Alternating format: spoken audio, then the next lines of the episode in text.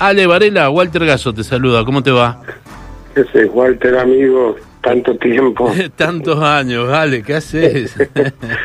Bien, amigo, acá estamos. Acá, entendiendo esto, la verdad que sí, muy raro, ¿no? Hablar del último disco, estar yo haciendo la nota que no esté él, haciéndola.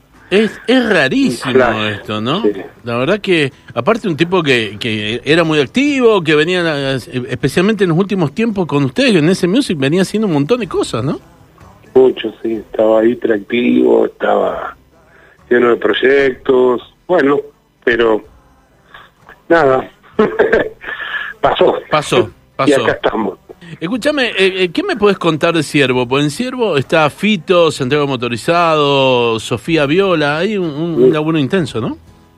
Sí, bueno, el, el- el disco estaba prácticamente terminado. Él le- le- eh, el día antes de, de- de morir me había pedido unas horitas más de estudio para hacer unas correcciones chiquitas de voz Sí.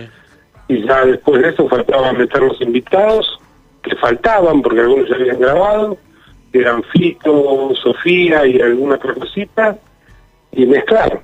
Y bueno, y no llegó yo viste, eh, nada, estaba todo, él llevaba todo, igual te contaba todos los proyectos, Ajá. vos lo conociste, Sí, era sí, tremendamente sí. Ajá. él, nada se lo guardaba para él. Así que todos más o menos sabíamos en dónde estaba el disco, pero aparte llegaba un cuadernito, donde anotaba todo, un cuaderno que se llamaba Ciervo, donde estaba todo el proyecto escrito, de ahí sacamos toda la idea del diseño de tapa y todo, porque él ya lo tenía medio dibujado como lo quería, y, y bueno, y le dimos el, la puntada final a lo que él dejó prácticamente listo y, y, y bueno, y ahí está, esperamos esa fecha, pues nos parecía importante que fuera un, un 22, él nació un 22, murió un 22, eh, las abuelas que él las amaba, eh, loco, que sé yo, fueron, eran justo tres meses, ¿viste? Bueno, así que decidimos sacarlo ahora en, en unos días más, para la noche de las disquerías, sale, sale el CD y el año que viene ya más tranquilo como sacar el vinilo eh, que era algo que también teníamos en, en proyecto con él, así que bueno, eh, darle todo lo que lo que él esperaba para este disco, hacerlo, ¿no? Sí, ¿sabes qué? Eh, a ver, eh, vos desde tu rol de, creo que de amigo, de amigo y de conocedor eh, profundo de la música, el palo es como que, si bien empezó en el rock, eh, eh, Sí, sí. en, en la época del dark, del punk y un montón de cosas, terminó siendo muy importante dentro de la música popular argentina, ¿no? Absolutamente. Música popular. Él tenía proyectos de tango, bueno, este disco tiene mucho folclore, ¿no? Ajá, ajá. Mucho folclore. Te. Invito a escuchar ahí una canción a la gente que se llama Madrigal, que para para mí es Valderrama. El otro día lo hablábamos con un periodista que me decía, es como es como Valderrama en esencia y Barro tal vez de Spinetta. ujú. Eh, escucharla con esa perspectiva era Madrigal, una obra eh, inmensa. Sí, el tema ¿sabe? del disco, eso es folclore puro y el, el tema con Sofía tiene mucho folclore, digo, hay mucho folclore en el disco. Ajá, ¿sabés que a mí lo que me pasó cuando escuché el disco? Es que encontré un disco de sonidos muy limpios, muy limpios, Sí. donde se escucha muy bien cada instrumento y cada voz. Bueno, porque él lo buscó así, él quería hacer un disco así, que sonara, que, que, que sonara de una, con poco poca compresión, poco poco efecto, un disco muy acústico. De hecho, vas a ver que, que Tu Amor, la versión, va- van a quedar dos, dos versiones. Claro. La sacamos primero, Ajá. Que era la que yo le rompía para que fuera más radial y es un poquito más pop.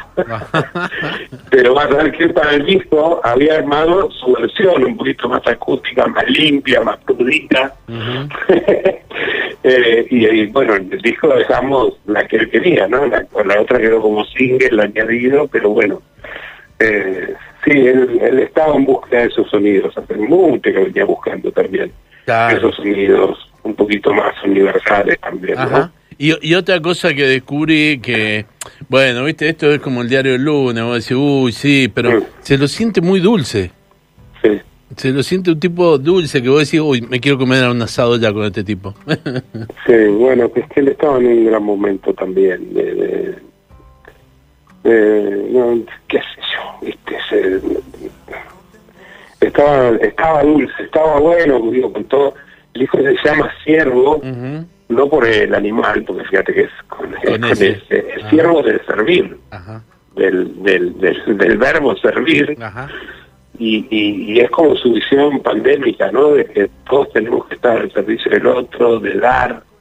Fíjate que la etapa es, es, él con una como con una ofrenda, ¿no? Es, esas ramas, esas es como el concepto de la ofrenda hacia el otro. Él estaba en una etapa muy de mucha luz, de mucho contactarse con los otros, y creo que eso está en el disco, y, es como vos decís, con el diario del lunes hay, canciones las escuchás y decís, este guacho sabía lo que, estaba por pasar. Que lo parió, ¿no? Aparte una canción dice vuelvo al polvo, hay esas cosas de los artistas, esas quintesencias de sensibilidad extrema que a veces pueden entender cosas que para los demás no, no se entienden. Totalmente. Totalmente. Ale, eh, ¿hay cosas inéditas del palo? ¿Han quedado cosas? Hay cositas, hay mismo las abuelas dando vueltas que la había escrito y no había terminado de grabar y debe haber mucho grabateado así con, con esta calidad, con esto, esto sobre que él la dejó terminada. O sea, esto, yo, yo cuento una anécdota para, para que se entienda hasta dónde él terminó el proceso de ese disco. Madrigal, hay unos grillitos. Esos grillitos son del fondo de su casa. Y él quería unos grillitos y le habíamos puesto los grillitos de máquina y dijo, no, no, yo voy a grabar los grillitos que quiero y te los mando. y me contaba eh, eh, Juan Belvis, el productor del disco, que a la, noche, ¿entendés? Estaba, el día que muere Palo, estaba, uh, nunca me llegó a mandar los grisitos. Y cuando abre el celular, el último mensaje que tenía Palo eran los grisitos. Mirá vos. ¿Entendés? Para que había grabado en el fondo de su casa. Mirá hasta dónde el tipo terminó este proceso raro, ¿entendés? Este sí, sí, sí. Y bueno, pero buscaremos, veremos qué hay para sacar, pero sí hay muchas cosas, hay mucho en vivo también. Paro no paraba, Paro no paraba. totalmente. Nunca. Bueno. Estaba con un proyecto electrónico, un proyecto de tango, estaba con miles cosas, siempre, siempre con mis proyectos. Eh, como orfebre musical que sos, estimado Ale, sé que, que van a... algunas cosas van a aparecer.